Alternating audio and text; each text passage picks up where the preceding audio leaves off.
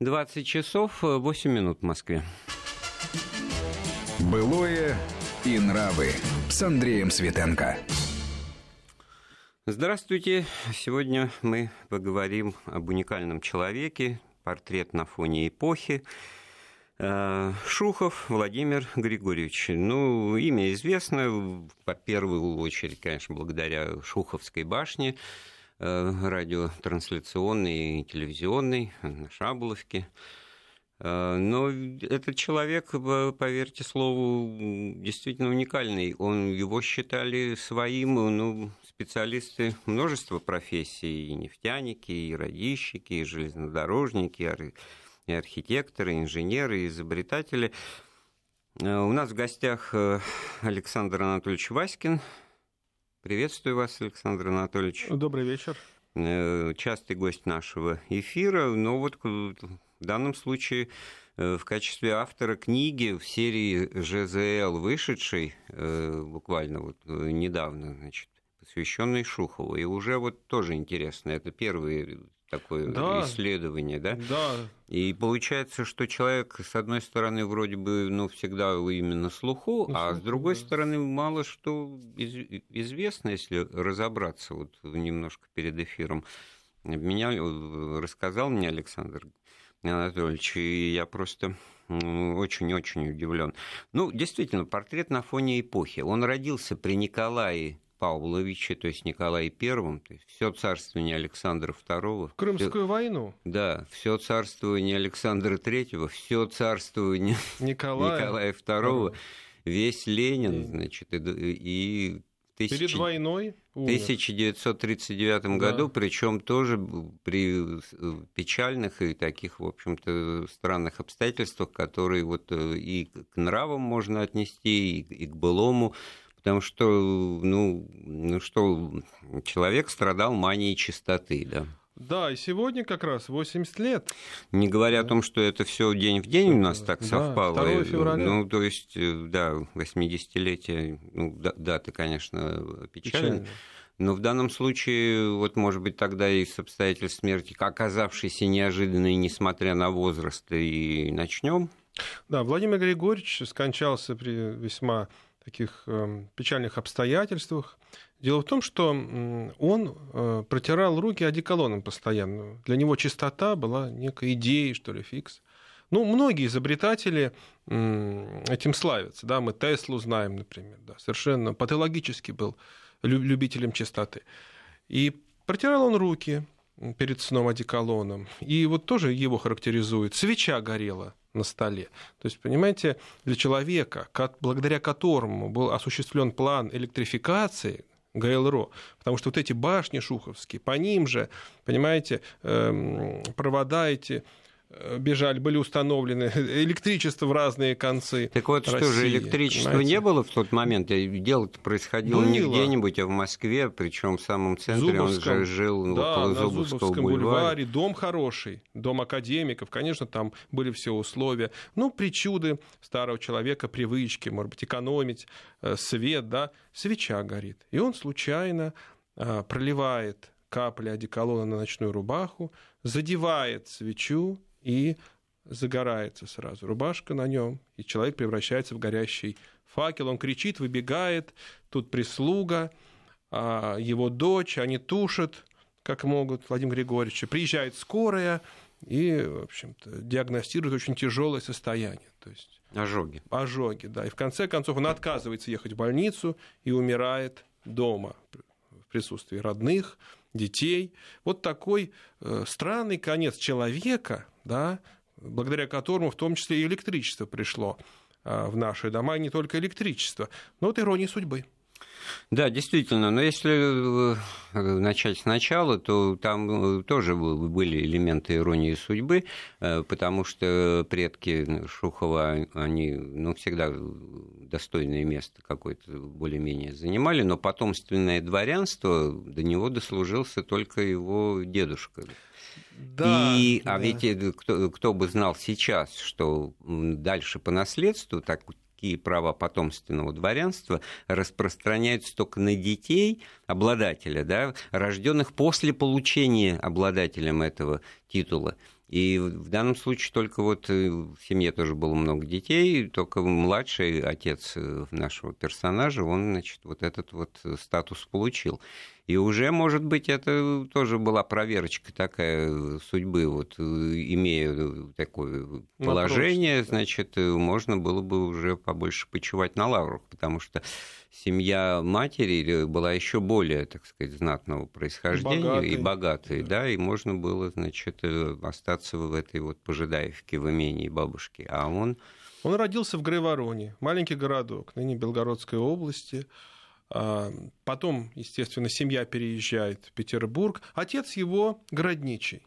Но, видимо, как вот я пишу в книжке своей, он не брал взятки борзыми щенками, не удержался. А там и не городничий борзыми брал, там брал Тяпкин-Ляпкин. Мухановский. Совсем фигура противоположная известному нам образу городничего в ревизоре Гоголя.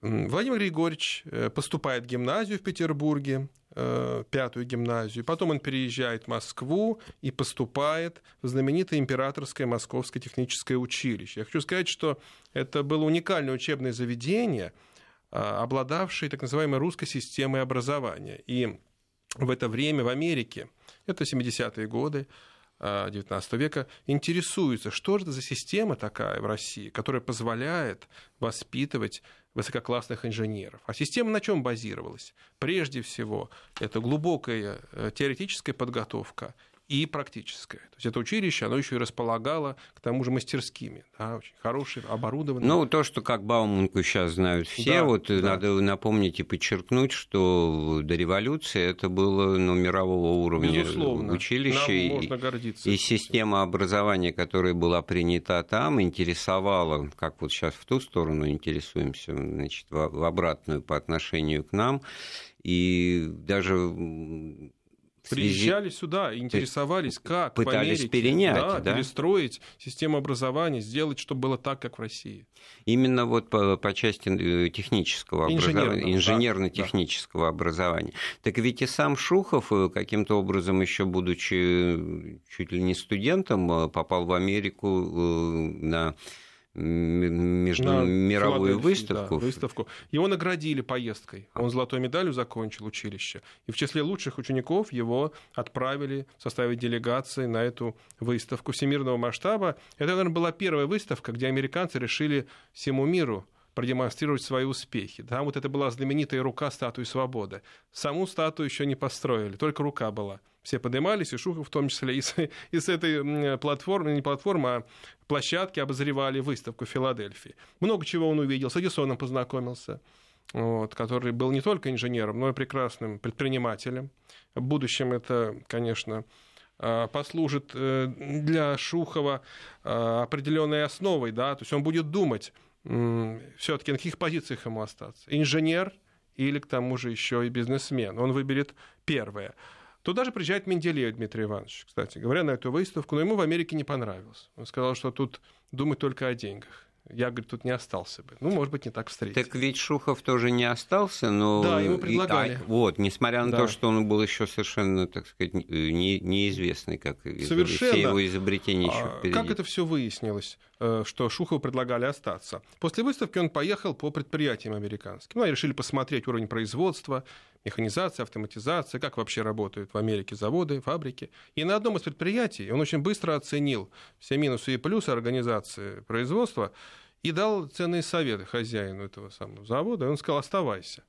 Но Шухов не остался, он уехал в Россию. Вот это о нем это его характеризует. Ну, впереди конечно. разговор, э, ответ на такой же вопрос, но уже применительно к более серьезным обстоятельствам революции, да, но об этом чуть позже.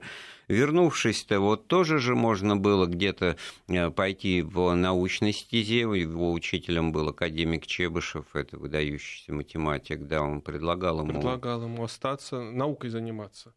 Но Шухов выбрал практику, я бы так сказал.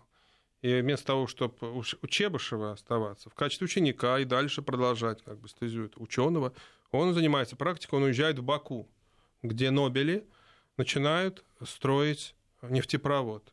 Огромный нефтепровод, 10 тысяч километров. И Шухов стал первым русским инженером, который осуществил их проект. То есть в данном случае Нобель это инвесторы, Вот тут тоже надо это осмыслить, потому что, ну, больше известно, как я уже сказал, строительство башни, да. может быть, то, что купол вокзала Киевского в Москве даже.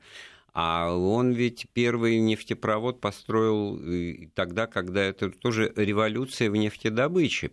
Конечно. И к вопросу о былом и нравах в процессе строительства этого первого э, трубопровода, нефтепровода, значит, была масса диверсий совершалась, поджоги. Просто Местными жителями.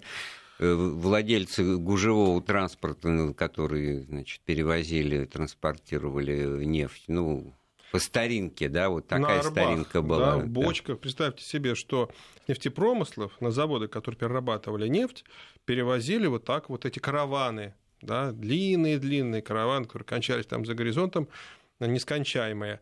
И все это нефть. В бочках возили нефть, как говорится, грузите, грузили нефть бочками. Да, грузите апельсины бочками. Да. Это, в общем, иллюстрация к вопросу о том, что, значит, как принято считать, от добра добра не ищут. Конечно. Лучший враг хорошего. И так, в общем-то, уже понятно, что нефть нужна, и она добывается. Ну вот и Пускай будем так вот так и будет. и будет. Э, маленький... Копеечка капает, а тут... Да, маленькая иллюстрация. До чего ведь доходило?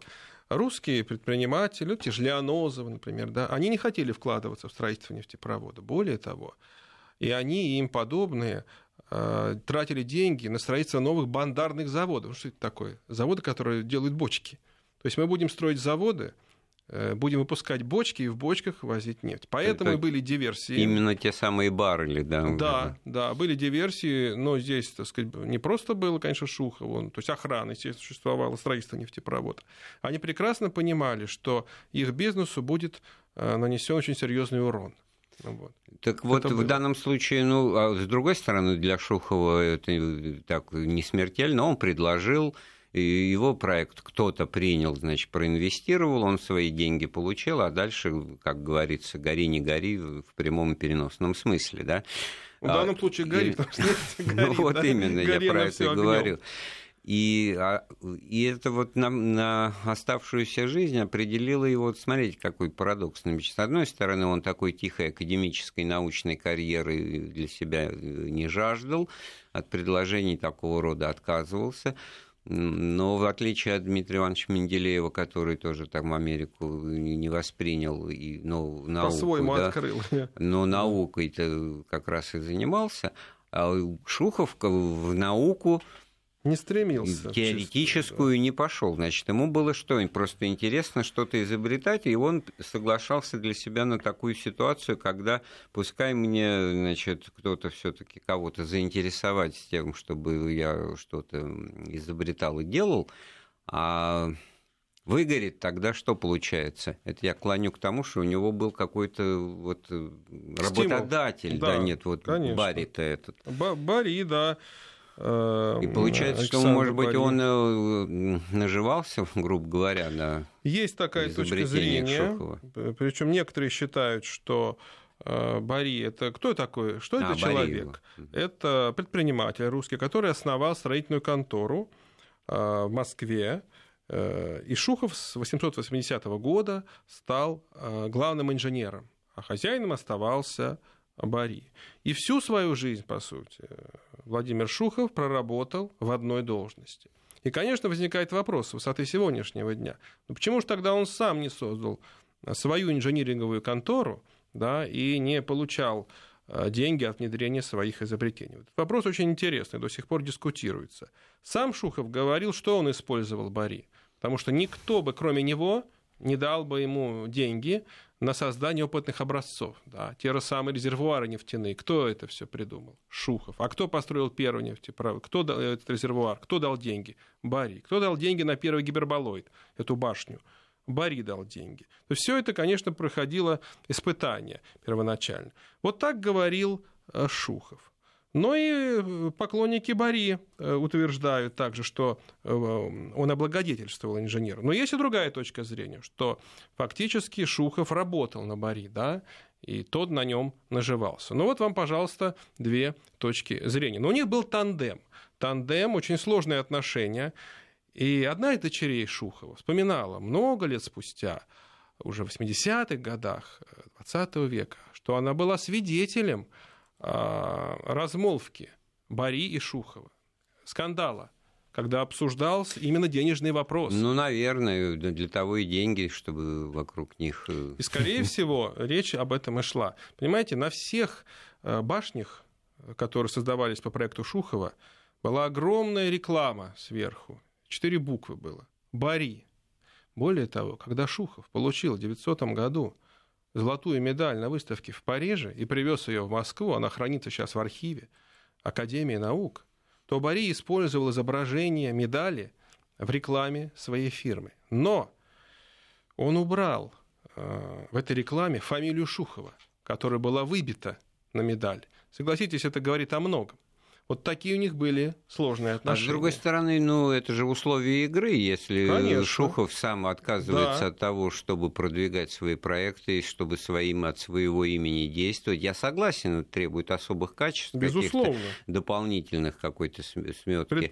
Но уже с годами-то у него этот инжиниринговую компанию-то мог бы создать, и когда уже и сыновья у него, и какой-то бизнес, тем более это еще, еще царские времена были достаточно Он новые, с одной стороны, же, для да. того, чтобы вот все понятные нам формы бизнеса, которые именно тогда и появлялись, и вполне, учитывая, что он столько всего создал, э, на протяжении жизни, то уж, наверное, бы не прогорел, да?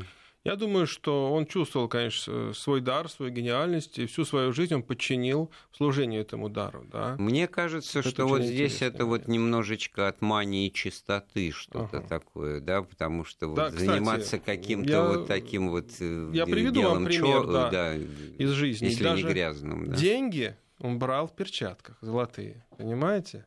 Это как раз вот Андрей Сергеевич, к тому, что вы сейчас сказали. Да, мы сейчас можем уйти в, в да. психологию, Деньги, ну, потому что любая вот э, да. фобия, в данном случае да. брезгливость, чистоты, она, так сказать, психологическую подкладку-то имеет. Глубокую причем. Глубокую, да. неосознаваемую порой, да. Но вот в данном случае мы уже сказали о том, что он и стал, в конце концов, жертвой этого чрезмерного желания, так сказать, иметь чистые руки. Э, и вот возвращаясь к тому, как он организовывал свой бизнес, то есть ему было интересно заниматься тем, что да, он занимается творчеством. творчеством. Для этого, как умный человек, рационально мыслящий, он понимал, что нужны инвестиции, вложения. Ну вот там он их искал, он их нашел.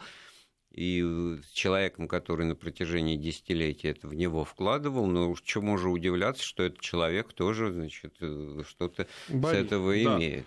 Шухов всю свою жизнь подчинил, э, конечно, инженерному творчеству.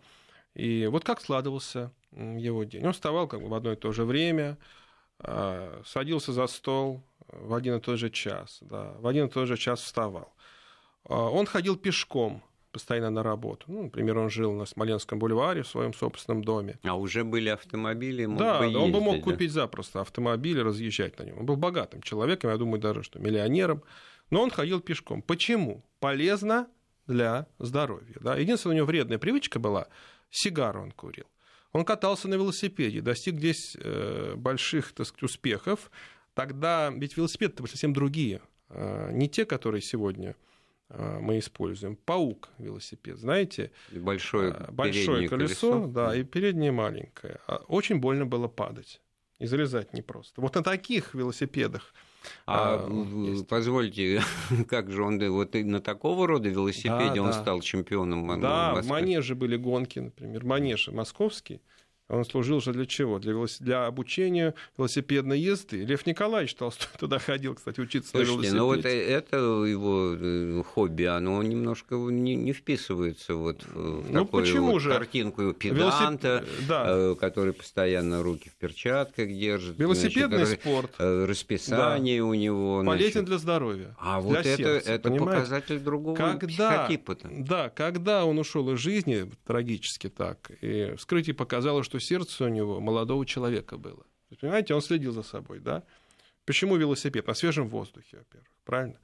Вот. Потом постоянная физическая тренировка. У него во дворе э, спортивные снаряды висели. Он очень любил черную икру, например. Это всю жизнь он очень сказать, обожал это было главным Ну, вообще лакомством. тут мало, мало любителей, да? Да. По-моему, это надо... Но для него это было главным. Почему? Ну, как известно, черная икра обладает удивительным сочетанием витаминов и полезных э, веществ. То есть он тоже вот здесь не просто так все. Все, понимаете, все рассчитано. Фотографии он полюбил. Еще одно его увлечение. Фотография, у него были прекрасные фотоаппараты. Он собирал э, снимки, коллекция удивительная была им собрана. По сути, он еще и летописец эпохи. Если сейчас мы посмотрим все его фотографии, то мы удивимся, сколько же он запечатлел. И революцию 905 года в том числе, и наводнение 908 года в Москве, и гонки там какие-то. Ну, залезал на крыши домов, панорамы снимал. Ему было это интересно. Опять-таки это уже немножко другой человек. Но во всяком случае, ну понятно, что и все, все, что вы говорите, имело место, значит, вот разносторонность его. Вот Но он, он вот не был трудоголиком. Вот это очень важно. Я как раз в книжке подчеркиваю. Вот э, трудоголик в японском понимании, да? понимаете? Так в данном случае не то, что человек э, привык э, чем-то заниматься, а в данном случае ну, разносторонность его, вот тебе Интересов. нефтепроводы, вот тебе да, башни, да, вот да. это вот и широкий круг, и можно кто уже тут сказать разбрасывается. А он разбрасывается же помимо про- производственной деятельности, он разбрасывается на, на хобби, хотя, может быть, он этот фотоаппарат-то тоже, будучи инженером высшего уровня каким-то образом, усовершенствовал. А, Там ну, сф- сферические какие-то.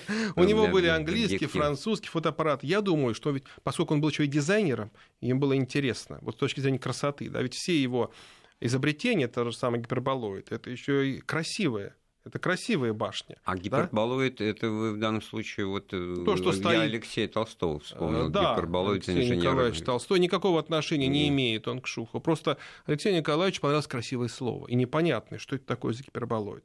Никакого отношения.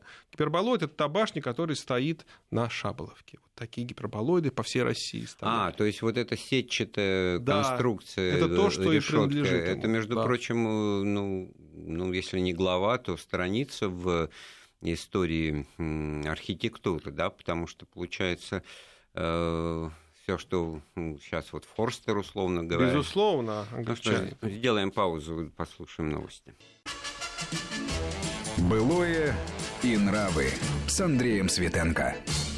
Ну что ж, мы продолжаем э, разговор об интересном человеке, портрет на фоне эпохи, инженер Шухов.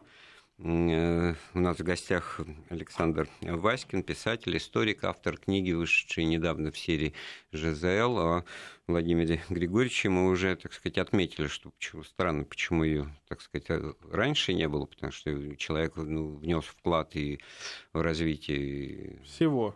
всего на свете, можно сказать, до иглы, что самое в данном случае тоже существенно и в советское время. Он э, остался в советской России, несмотря на то, что дво- двое или даже трое взрослых сын- сыновей его, Да, так воевали. сказать, воевали Да. за белых, один в в Колчаковской армии, другой в Деникинской, потом, значит, уже пострадали они только после смерти его, как я понимаю.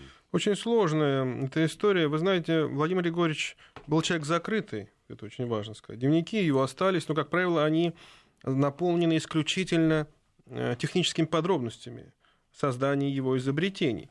Вот мы говорили э, о нефтепроводе, мы говорили о гиперболоиде. Кстати, для чего использовались они в России в то время? Водопровод.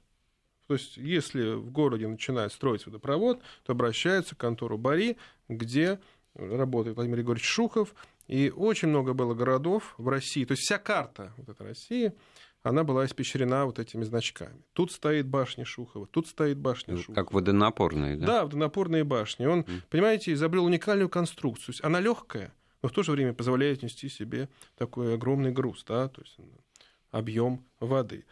А, Я хочу еще сказать об использовании одном башни. Они были универсальны. Вот, пожалуйста, башня на Шабловке. Это уже не водонапорные башни, а это радиобашни. Да? Кстати, это вот было сделано при советской власти уже, что тоже нельзя не Да, отметить. причем в самые э, такие жуткие жуткие, времена. времена. в разгаре гражданской войны, вроде бы ни до чего, кроме этого. А 19 год Да. начинается строительство этой башни, которая благополучно стоит В этом э, году до настоящего времени да, на Шаболовке. Совершенно верно, кстати, начало строительства башни. Но есть еще одна область использования менее известная. На кораблях, на военных кораблях эти гиперболоиды использовались в качестве мачт. Да? То есть решили, что лучше и легче конструкции не найти. Здесь история детективная. Каким же образом эти башни впервые оказались установлены не на российских кораблях, а на американских?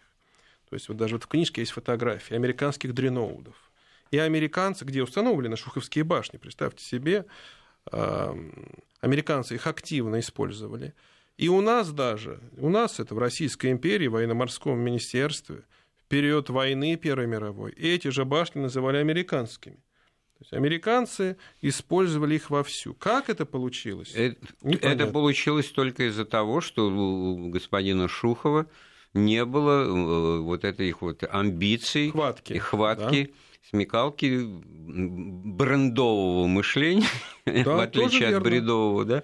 Тоже и верно. в этом смысле у него и патентов оказалось мало. Очень мало. И вообще, если мы посмотрим, как мало он печатался. Я хочу сказать, что если бы сегодня а, захотели бы определить э, нынешними критериями его а, ценность как ученого, безусловно, он бы проиграл. У него не было ни индекса Хирша, там это такие термины современные, индекс Херфендаля, они все фиксируют количество публикаций. Понимаете? Отзывов, То упоминаний. Есть, представьте себе, да. ему бы сегодня не удалось бы отстоять право на дополнительную надбавку, если бы он работал в ВУЗе. Вот такой был Владимир Григорьевич Шухов. Он в меньшей степени думал о публикациях, в большей степени о ну работе. Вот, э, крекинг. Э, крекинг, да. Это, это же, оказывается, его изобретение. Его и автомобилисты всего мира должны, в общем-то, кланяться. ему. Вот разделение природной нефти на фракции, получение, бензина получение и там, других э, полезных. мазута, да, фрак, да. то есть э, бензина и других, значит. Патент а он вот... получил. А Но а вот как в Америке да, вот это расскажи. получило активное распространение до такой степени, что американцы опять же решили, что это их изобретение. И две крупнейшие нефтяные компании, Standard Oil и Sinclair Oil, они постоянно друг с другом боролись за право монополизировать систему крекинга.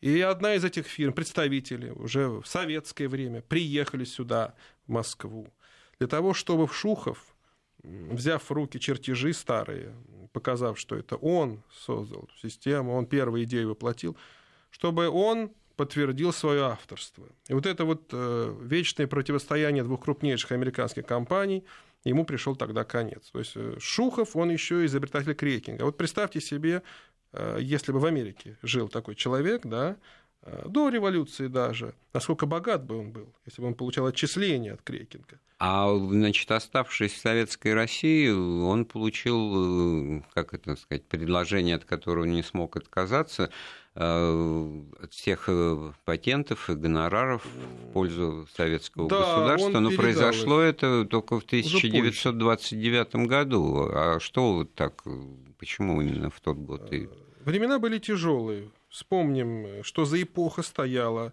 на дворе. Ну, вот тогда уже процесс промпартии, инженеры-вредители – воспринимались... Компании как, да, такие начались уже. Спецы вот эти. Mm. Их прямую обвиняли в диверсиях. То есть аварии на шахте кто виноват? Инженер. Так? Ведь даже Шухова приговорили к условному расстрелу на строительстве башни-то на Шаболовской. Конечно, расстрелять его не могли, а кто будет заканчивать строительство?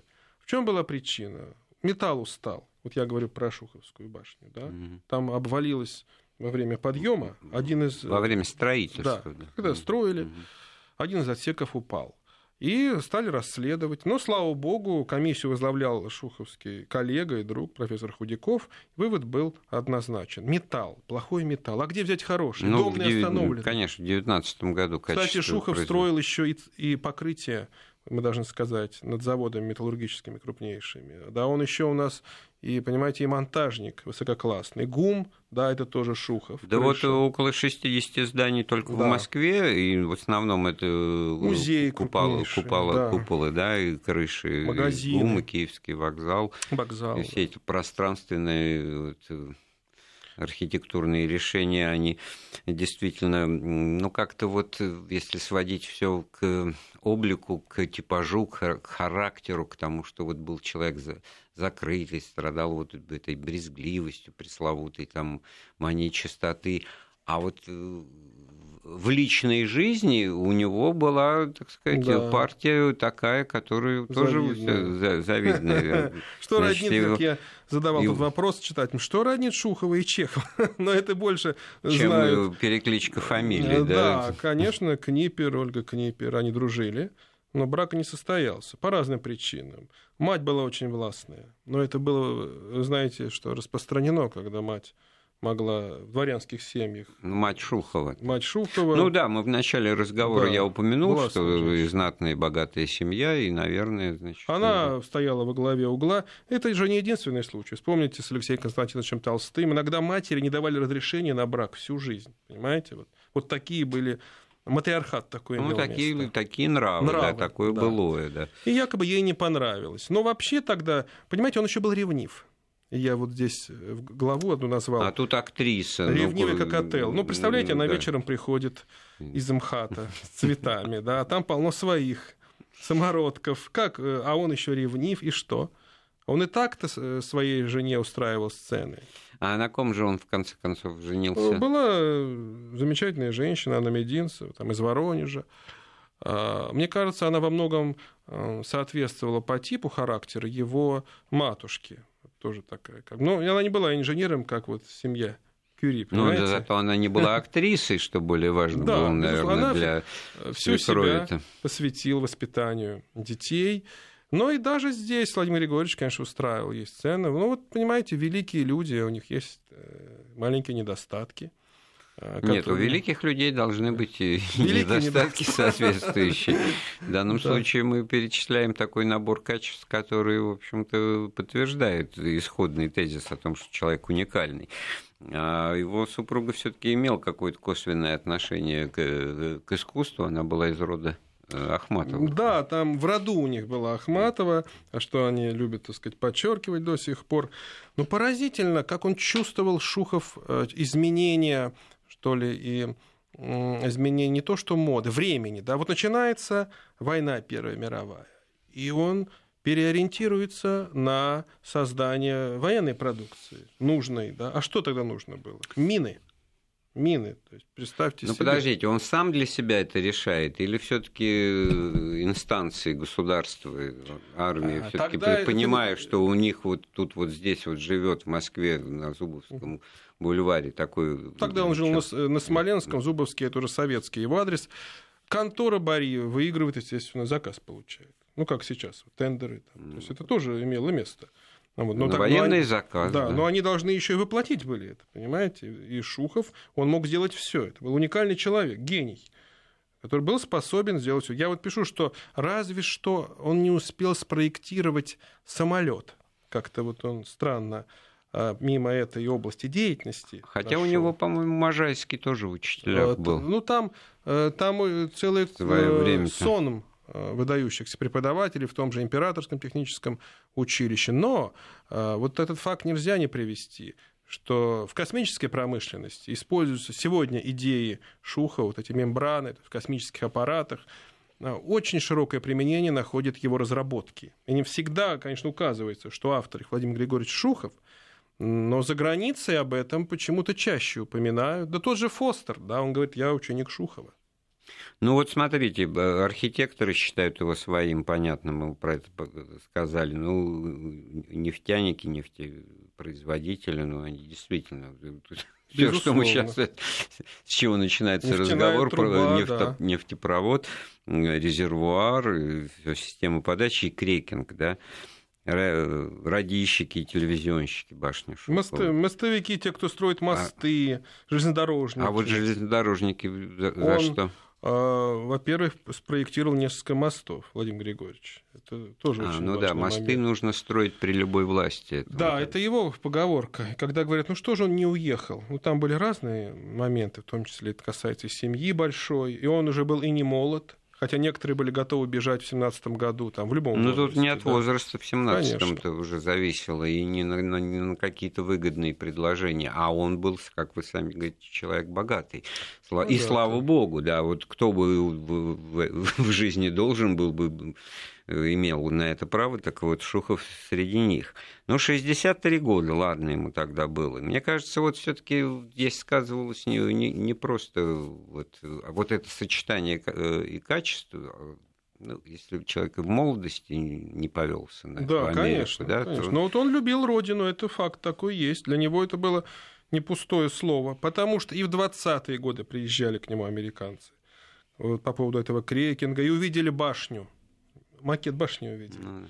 Это знаменитую историю он рассказывал, очень э, комичную. Они увидели и говорят, ну вот видите, ну крекинг, ладно, это вы придумали, но башня-то вот наша стоит у вас. Угу. Он это говорит, и башня-то моя. И они были поражены, да. Вот, значит... Э, но он денег не взял, естественно, не уехал. Да, ну, не додумались, или все-таки он себя вел, так сказать, вполне лояльно к советской власти в начале 20-х годов, но на философский пароход этот условный он э, не попал, то есть не вытурили, а, грубо Потому говоря. что мало инженеров было у советской власти. Я вот искал, ну кто же был у большевиков первого ряда э, из инженеров? Ну, вспомни, Крыжижановский и Красин. Ну, да? это все члены партии. Да. Скажем. Понимаете, нужны были инженеры. А кто, кто бы восстанавливал мосты, разрушенные в результате гражданской войны? А заводы? А домны? Ну, то есть э, за него можно было бы быть спокойным. Тут пример удачных, э, удачных жизней да, Сикорского, Зворыкина, которых да, мы по праву да. считаем своими, так сказать но они многое создали Конечно, в эмиграции уже. В эмиграции и для другого, так сказать, народа, но, в общем-то, для другой страны, но в целом, конечно, для мира, да, все их изобретения-то служат э, человечеству.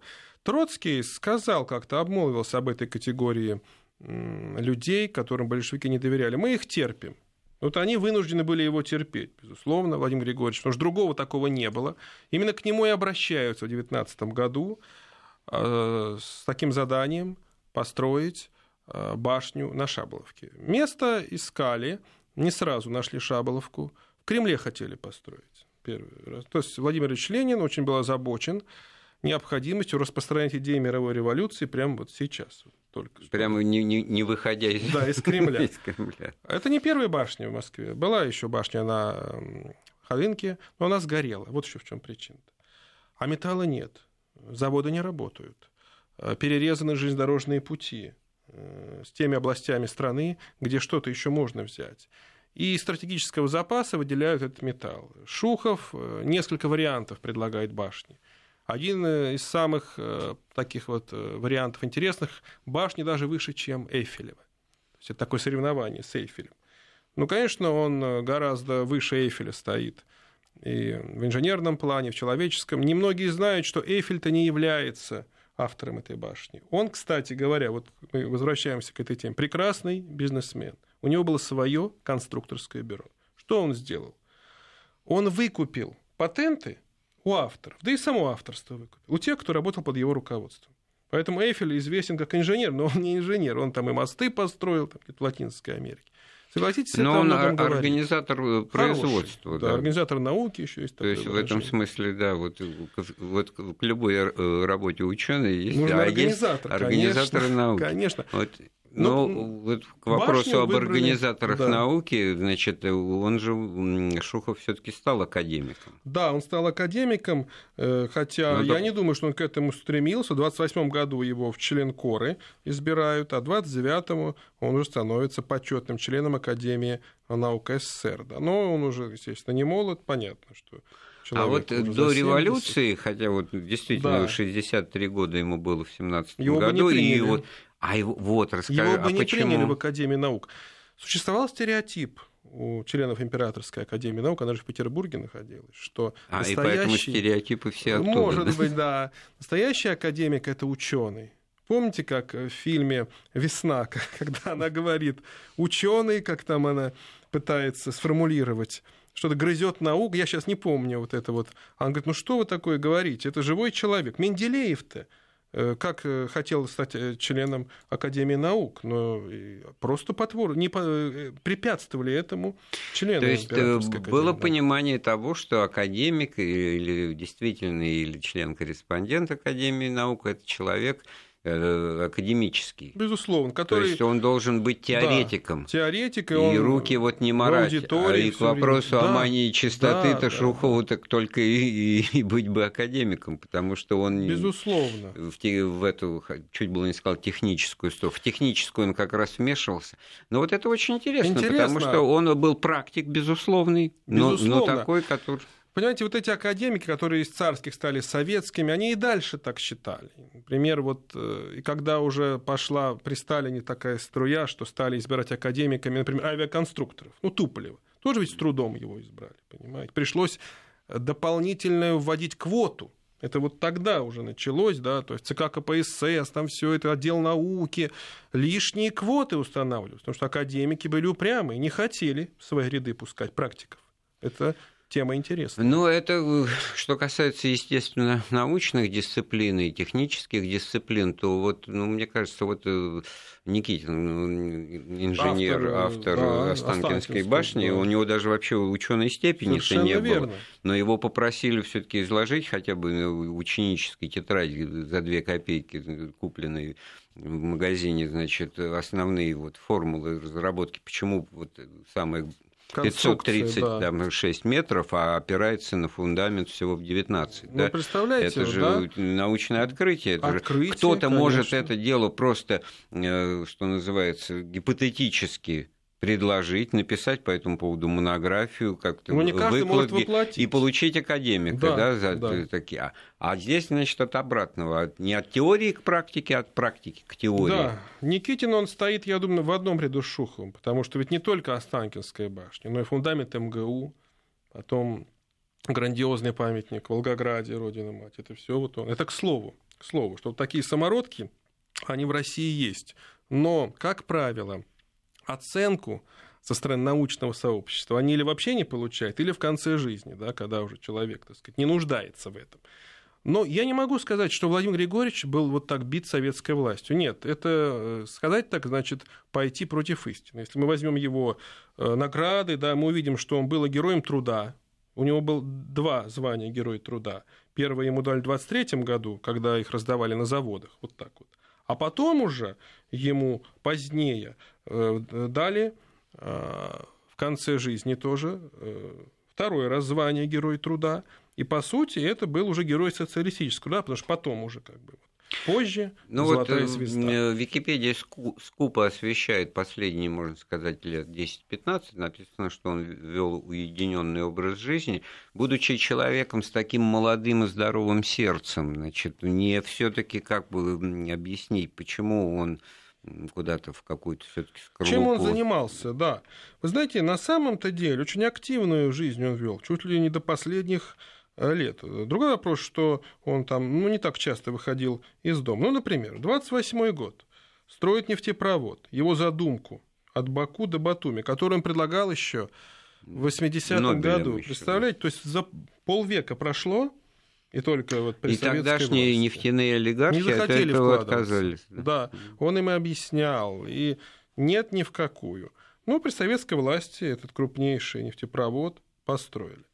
Потом э, Владимир Григорьевич э, решил заняться, ну, его попросили, выпрямлением минарета у Лукбека в Самарканде. Да, тоже там э, покосился этот э, столетний э, минарет. Шухов разработал схему, как его выпрямить. Тоже уникальная схема. До сих пор ею пользуются специалисты. А Пизанской башни он не интересовался, думаю, там же там масса тысячи проектов. Не успел. Им сам факт важен, что она падает. Если ее выпрямить, конечно, это уже не будет достопримечательностью. Ну, это понятно, да. Но как бы зафиксировать прибыль-то на том уровне, это тоже же Безусловно. все проекты, вот тут он даже сложнее. И никто до него не смог выпрямить этот минарет. А он вот, понимаете, причем он мог на расстоянии, ему не нужно было приезжать. Он в рабочем так это, кабинете ну, сидел, чистейшей воды теоретик, математик, физик Безусловно. в одном лице. Вот вы сейчас верно перечислили, Андрей Сергеевич, и можно даже спорить, кто он, математик, да, или архитектор. Но все-таки математика, наверное, основа его таланта. Основа, умение выстроить все, да, э, умение должным образом организовать, структурировать. Вот это и позволило ему стать тем, кем он стал. То есть вот сказать, что он архитектор, э, нельзя в чистом виде, да. Тогда но... обидятся другие. И понимаете? так же, как и все остальное. Да. Ну что ж, э, неожиданно быстро закончилось время нашего сегодняшнего эфира. Мы сегодня говорили о великом изобретателе, уникальном человеке, инженере Шухове. У нас в гостях был писатель-историк Александр Васькин. Эфир программы подготовил и Андрей Светенко. Слушайте Вести ФМ.